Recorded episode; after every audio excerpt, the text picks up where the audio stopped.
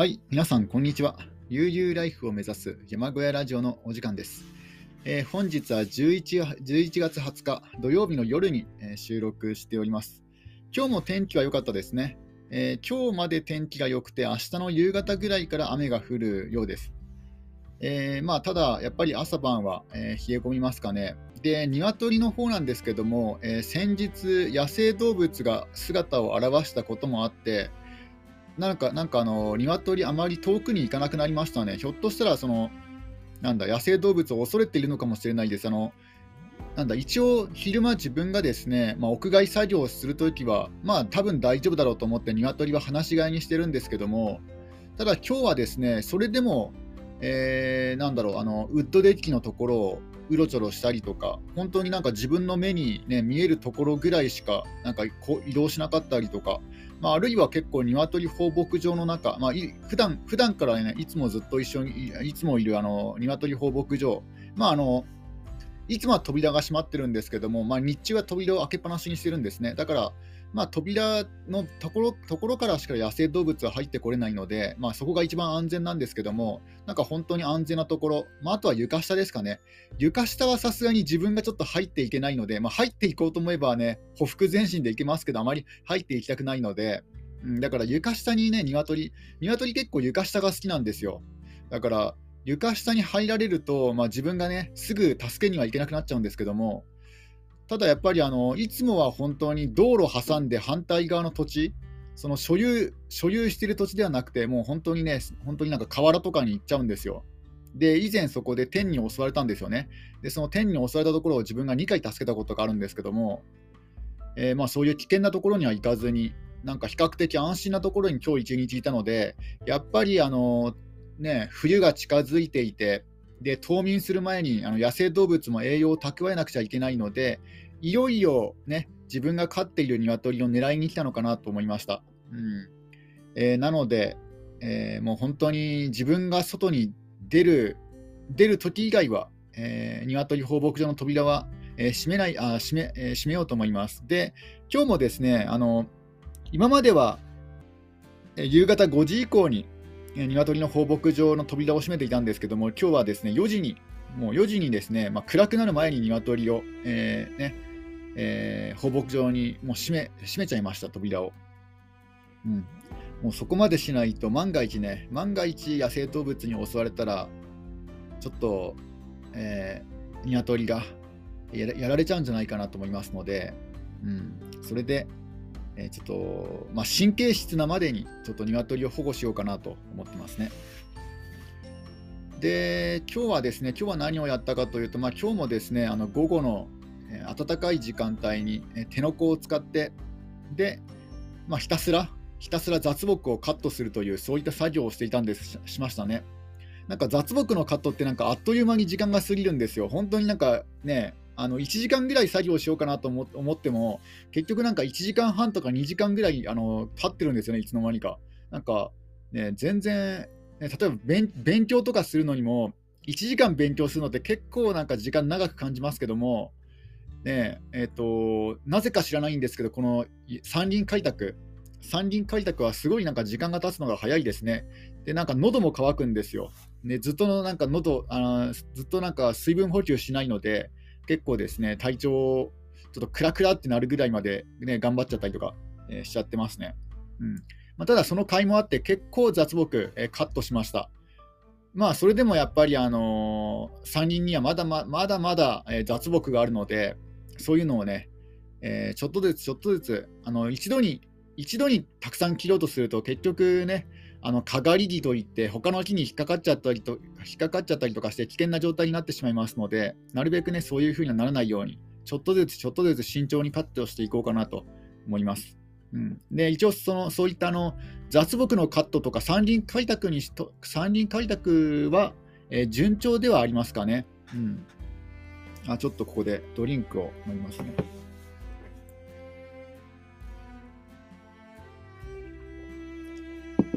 で、あとはトイレですね。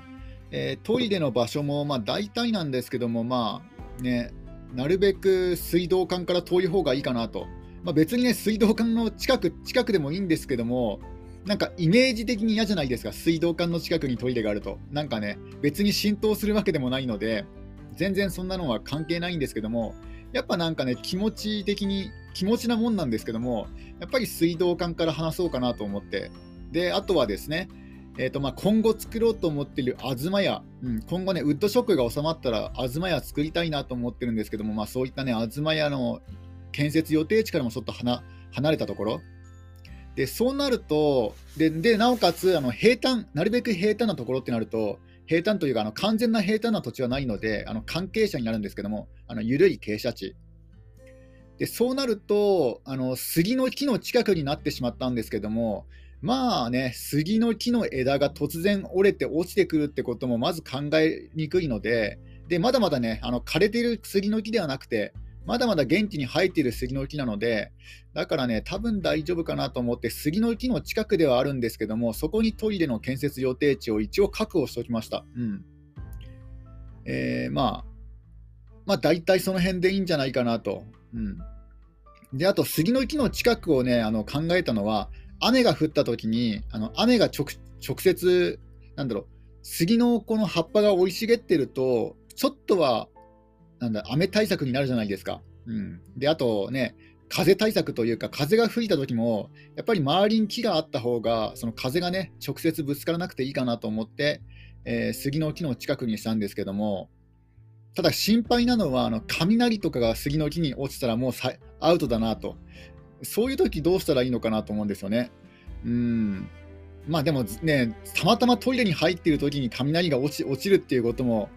あるのかなどうなんだろう。うん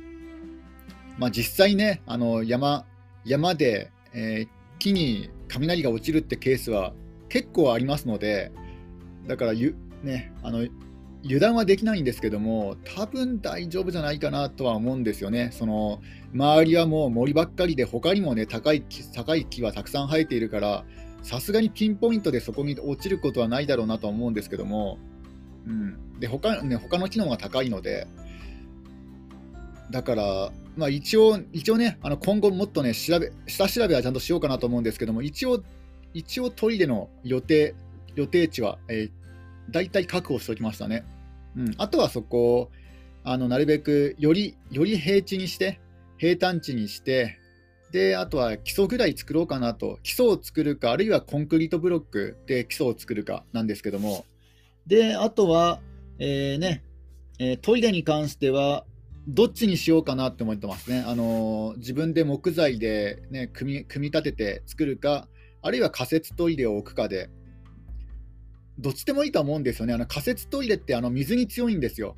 あの防水性能が抜群なので、あの例えば仮設トイレトイレだったら汚れてもね、あの水でね、水で簡単に掃除ができるので、えー、そういう部分ではいいし、あのこれ木材で作ってしまうと木材湿気に弱いしあの汚れた時にあの水洗いできないじゃないですか完全にこうね水洗いとかいうのはできないのでだからそういうことを考えたらね仮設トイレでもいいんですけども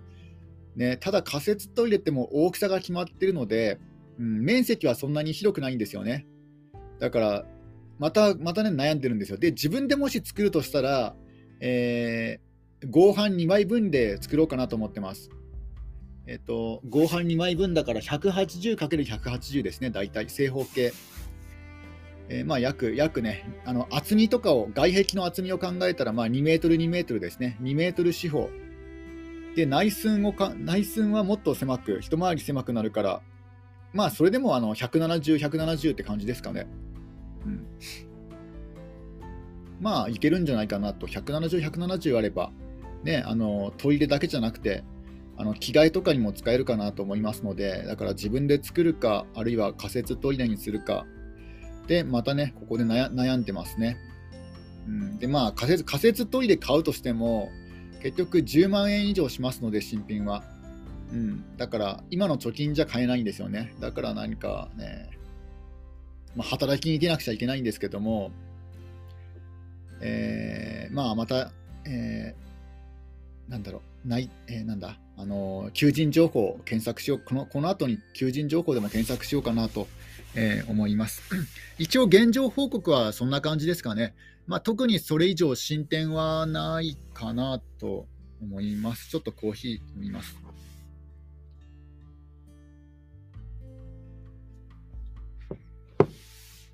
うん、朝晩冷えるといっても、まだあの水が凍るようなあの寒さではありませんので、そういった点ではまだあの外外作業、DIY 作業はできるかなと思いますね。えーまあ、あとは大雪ですかね。やっぱり今年はなんか雪がえー、降りそうっていう予報が、ね、結構多いですので、本当はそろそろね、あの冬用タイヤに交換するべきなんですけども、うん、やっぱね、高いんですよね。今なんかアルミホイアルミが結構値段が上がっていて、あのタイヤ車の車のアルミホイールも値段が上がってるんですよね。えー、例えばニュースでやっていたのは、先月4万9800円だったものが、今5万6800円になってるんですよとか、なんかそういうニュースを見て、まあ、1万円は値上がりしてないですけども、まあ、それに近いぐらい値段が上がってるんですよね。7000円とか。だからそう考えるとやっぱりね、今年はタイヤ交換したくないんですよね。今年1年は、今年っていうかこの冬は、あの、夏用タイヤでしのぎたいんですよね、どどうしても。うん。だから、まあ、もうちょっと頑張ってみようかなと思ってます。あの、夏用タイヤで。うん。えー、大体現状報告は、えー、そんな感じですかね。特にあとは、え、何か大きなことは起きてないですね。まあ、起こるはずがない起こ、起こりようがないんですけどね、特に何か、えー、進展がもう、もう毎日のあのルーティーンというかね、毎日の生活がもう確定、ほぼほぼほぼなんか確定しちゃってますので、うん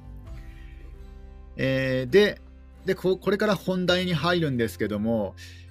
まあ、もうもう結構前数回前からもうネタネタが切れましたというねそういう配信をしていたんですけどもやっぱりあの小屋暮らしコンテンツはネタがつきやすいなと改めて思いました、うん、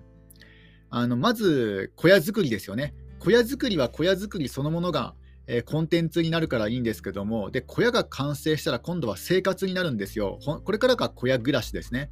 で小屋暮らしも最初の1年間はネタが豊富なんですけどもえ、2年目となると、本当にもうネタが極端に減ってしまいますね。小屋暮らし2年目は極端にネタが減ります。で、なおかつ今はね、あのウッドショックで DIY、あの簡単に DIY できないし、で、ね、はたはたまたあの断熱材まで、値段が上がるっていうんですよね。ね値段が3割だったかな。なんかグラスウールとか2割、3割値段が上がるって言うんですよ。全品上がりますとか、なんかそういう新聞の記事を SNS にアップされてる方がいましたので、いやもう木材だけではなくね、断熱材も上がるし、で、今後ね、もうアルミホイールの値段もね、先月の方が高かったですけども、まだまだね、上がる余地がありますので、も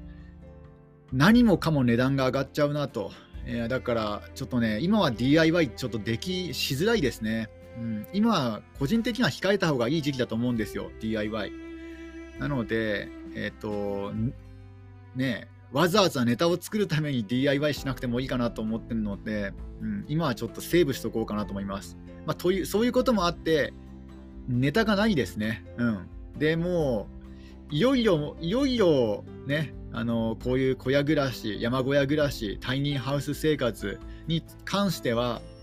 もうこれは、これ以上は限界かなと思うので、一旦ここでですね、えっ、ー、と、こういうライフスタイル系の配信は、あのやめて、何かね、別のコンテンツに変えようかなと思ってるんですよ。まあ、その一つがキャンプ場、キャンプ場開拓なんですけども、うん。ただね、他の方の、他にキャンプ場開拓をされている、ね、人の、えー、発信とかを見ると、やっぱり多くの仲間がいて、で、多くの支援者がいて、でね、仲間と一緒に作り上げる。で、なんかどちらかというと、こう、コミュニケーションがすごい得意な方たちがやっている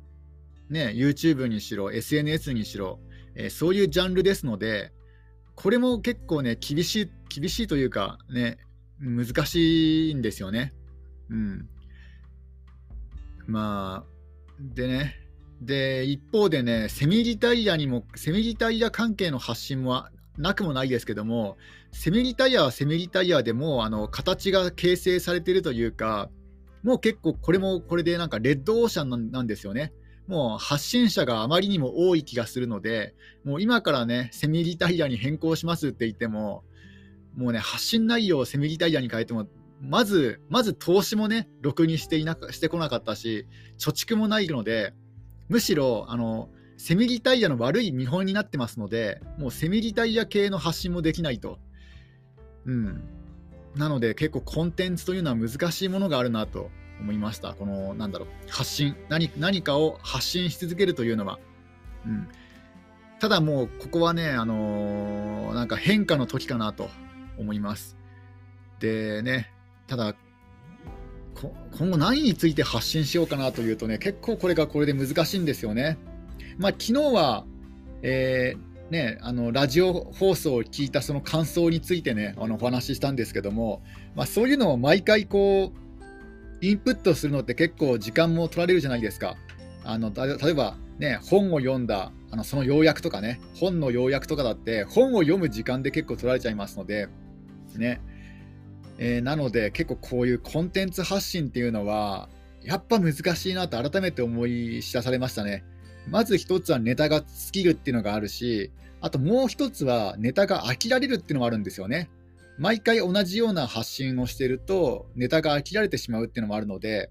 うん、だから、できればね、どんどんどんどん新しいネタをね、ネタというか新しいジャンルに挑戦する方がいいと思うんですけども、なかなかそういう器用な方でもないので、ちょっと難しいかなと。まあ、一番いいのはですね、あ、ちょっとコーヒーを飲みますね。やっぱ一番いいのはあれですよね、プリキュア方式ですよね。プリキュアってどんなにね、あの人気が出ても1年間で交代しちゃうんですよ。1年間、1年であのシーズンが変わるんですよね。他の主人公たちに引き継がれるんですよ。だから、あのこれ、小屋暮らしにね、あの変えると、あの1年間だけあの密着取材あの、例えば A さんという方に密着取小屋暮らし密着取材。で、翌年は、えー、B さんという方に丸々1年間ね、密着取材。おそらくね、小屋暮らしコンテンツで成功する唯一の方法はこれなんじゃないかなと思いました。うんまあ、要は、1年間限定のどんなに人気が出ても1年間限定の密着取材で時々コラボ企画をやるとあのプリキュアもね時々映画でコラボするんですよね前の,、えーね、あのシリーズとかねあと前あのなん前作とは限らないんですよ。数年前の作品とコラボすることも結構あったりするので、うん、だからねこういうのもありかなと思いましたね。1年間密着取材をして、ね、翌年は違う人の密着取材、そうなると、ね、例えば毎回あの春の山小屋暮らしになっても、やっぱりあの住んでる場所も違えば、えー、その主人公というかね、その発信者、小屋暮らしをされている方も違うので、やっぱり斬新なんだ新鮮なんですよね。だからこれなら飽きられることはないと。だから一番いいのはあの小屋暮らしをするのではなくてその取材側に回るというのがおそらくね小屋暮らしコンテンツで成功する唯一の方法なんじゃないかなと、えー、ね、これまで、えー、1年間山小屋暮らしを発信してきて、えー、悟りました、うん、やっぱり個人で、え、発信するのは限界がありますねもうね誰か取材取材人がいてその取材人が1年間ごとにね、あのいろんな人を取材していく、密着取材していくっていうのが、一番いいスタイルなんじゃないかなと思います。そうすれば時間だってね、あのー、小屋作りながらコンテンツ発信とか非常に大変ですので、ね、もう取材に特化した人と、ね、あの、DIY する人で分ければ、すごいなんかスムーズにね、いくから、作業も。それはそれでいいんじゃないかなと思いましたね。うん。だから、えー、もしね、このラジオを聴いている方で、なんか小屋暮らしコンテンツ作りたいとかね、そういう興味がある人がいたら、この方法いいと思いますよ。あの、1年間限定で密着取材をして、あ、でもあれか、仕事してる人は無理ですね。あの、完全に無職で、あの今、今、ニート暮らしをしていて、ちょっとね、おかあの時間はあるけどお金がないなとかね、そういう人は、この企画は面白いんじゃないかなと思います。あの、1年間密着の、小屋暮らし取材です。ただ、やっぱりこの最低条件は顔出しかなと思うんですよね。あの小屋暮らしコンテン小屋暮らしをされている方で、あの顔出ししてもいいですかっていうね、そういう許可を取らないと、まず難しいと思いますね。えー、自分は今のところ特にね、あのそういうことはしようかなとは思ってないんですよ。やっぱりあの音声だけでいこうかなと。ね、あのこの前、再就職しようとして山小屋ブログを山小屋ブログのリンクを貼ったらね、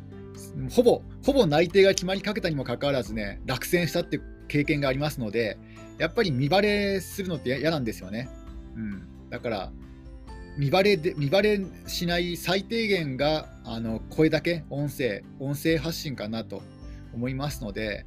うん、自分は今のところ顔出しはしないかなと、この方法はこのこの方式でいこうかなと思います、今後も。うん。まあ、何かね、何かきっかけがあって変わるかもしれないですけども、今のところは、えー、顔出しはしないですね。うん、ただ、あのー、顔出ししてる小屋暮らしの方って結構多いですので、そういうのを1年間ごとにね、密着取材するっていうのは、例えば10人、10人いたら、それだけで10年間できるんですよ、小屋暮らしコンテンツが。それ考えたら最高なんじゃないかなと思いますね。で、どちらにとってもウィンウィンじゃないですか。うん。だから、ね、これはありなんじゃないかなと思いますよ。うん、ただ、最低限のコミュニケーション能力が必要になるので、やっぱりこれができる人っていうのはなかなか限られちゃうかもしれないですけども、うん、でも、えー、もし自分だったらあ、もし自分にコミュニケーション能力があったら、うん、それをね、あのー、やったかもしれないですね。もうとりあえず、あの、ね、あのメッセージを送って、なんか1年間密着取材してもいいですかってね。まあ密着ってなるとちょっと厳しいかもしれないですけども、まあでもあの、ね、あの1ヶ月、まあ、あるいはね、2週間に1回ぐらい足を運んで取材させてもらうとかね、えー、そういうふうに頼み込めば、多分ね、みんなやってくれるんじゃないかなと思います。うん。えー、まあでもあれですよね、あのー、顔出ししなくてもいいとかだったら結構多くの人が賛成してくれるんじゃないかなと思いますね。うん。まあ、もし興味がある人がいましたら、ぜひね、これやってみると面白いんじゃないかなとは思います。えー、で、まだちょっと時間がありますので、でそんな感じでですね、あのもうもう本当さすがに山小屋暮らしコンテンツは、1年間、1年間以上、この毎日発信してる方ってすごいなと思いました。本当に改めてね、本当、超人だなと思いますね。うんえー、だから今後の行く末をどうしようかなと悩んでるんですよ。今後、山小屋暮らしコンテンツは、うん、難しいですね。別にこうこれ以上ペットを飼うつもりもないし、まあ、まあ、ひょっとしたらなんかね、あるかもしれないんですけども、まあ、あとはですねあの、新しくハイゼットデッキ版を購入したので、このね、新しい愛車と一緒にドライブ旅行に行って、まあ、Vlog 形式でね、あのドライブ動画を撮るっていうのも面白いかもしれないんですけども、やっぱ今結構お金がカツカツなんですよね。あの先々週、え東京に行ったのであの、新幹線で東京に行ってきたので、それだけで結構ですね、お金がかかっちゃったんですよ。で、あの今、家計簿を見たんですよね。あの先月から、先月の後半から家計簿をつけるようにして、で、今月まだ20日間しか経ってないですけども、もう現時点で5万円超えてますね。うん、あの東京に行った金額を除けば、まあ5、5, 万円をね、5万円を下回ると思うんですけども、もう今現在5万超えちゃってるんですよ。20日間で5万超えちゃってるんですよね。ちょっと今、今いくらいったのかな？ちょっと確認してみますね。えっ、ー、と、今、Excel でですね、Excel で家計簿をつけてるんですよね。で、えっ、ー、と、今月の合計は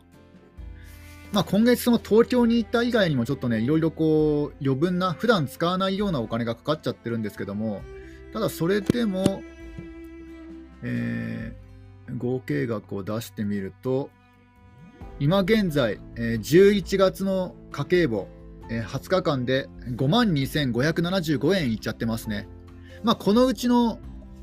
えー、1万数千円はその東京旅行のあの日帰りの東京旅行のお金なんですけども、それ以外にも、あの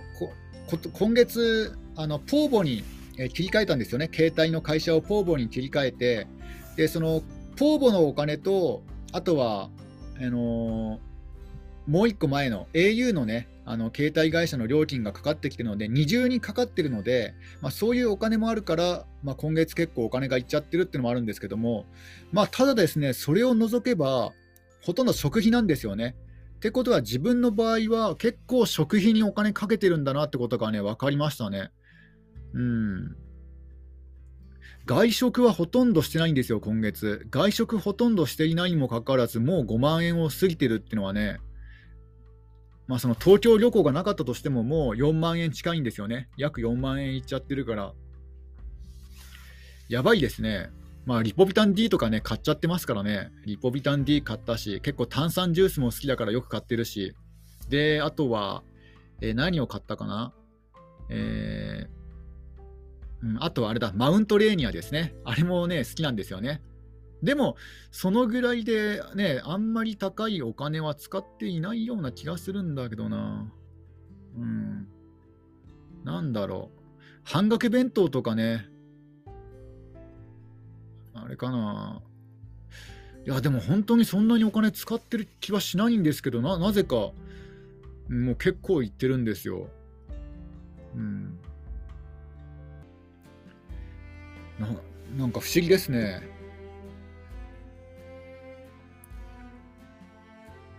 まあ、あれかな、食費の方はあまり削ってないから、それで結構いっちゃってるのかもしれないですね。うん、いや、でもこれ以上削りたくはないんですよね。そんなにいいもの食べて、いいお肉とか食べてない気がするので、うん、だからこれ以上削りたくないので、あ、でもあれですね、あの牛乳とか高いやつ買ってるんですよ。あの、ひろゆきさんが、あの、調整されてる牛乳は、あの、良くないので、あの、高い牛乳、あの、無調整、成分無調整の牛乳を買った方がいいっていうので、でそれでね、美味しい牛乳とか買ってるんですよ。だからそれで、ね、そういうのもあって、そういうのがたまりたまってね、お金がかかっちゃってるっていうのはあると思うんですけども、うん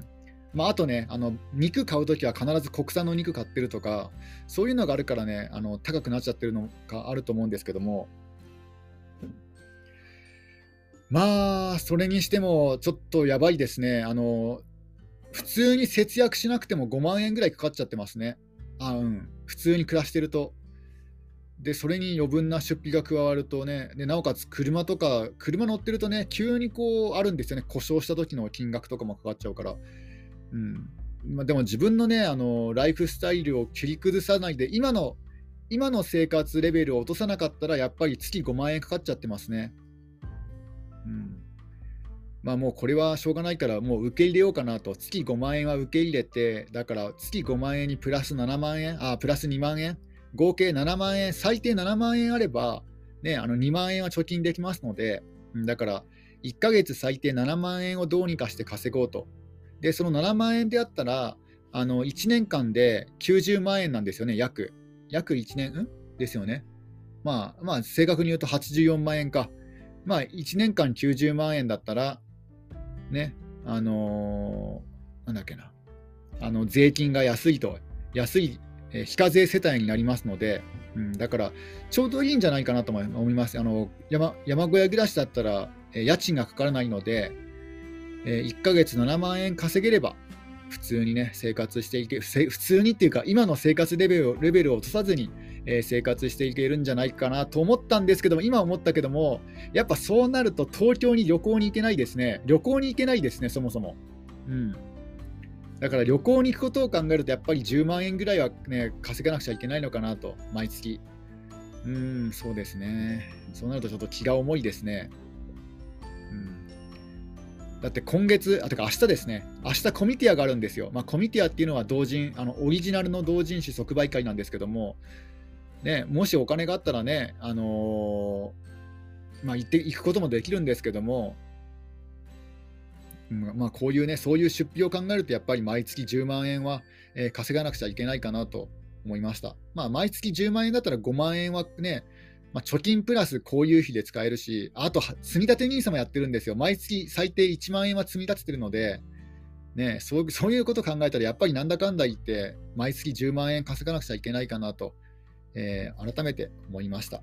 まあ、そんな感じですかね。うんまあ、今日もまたなんか取り留めもない話になってしまったんですけども、まあ、なんとか、え、頑張ってラジオ配信続けていきたいと思います。えー、それでは皆さん、今日も一日楽しんでいってください。終わり。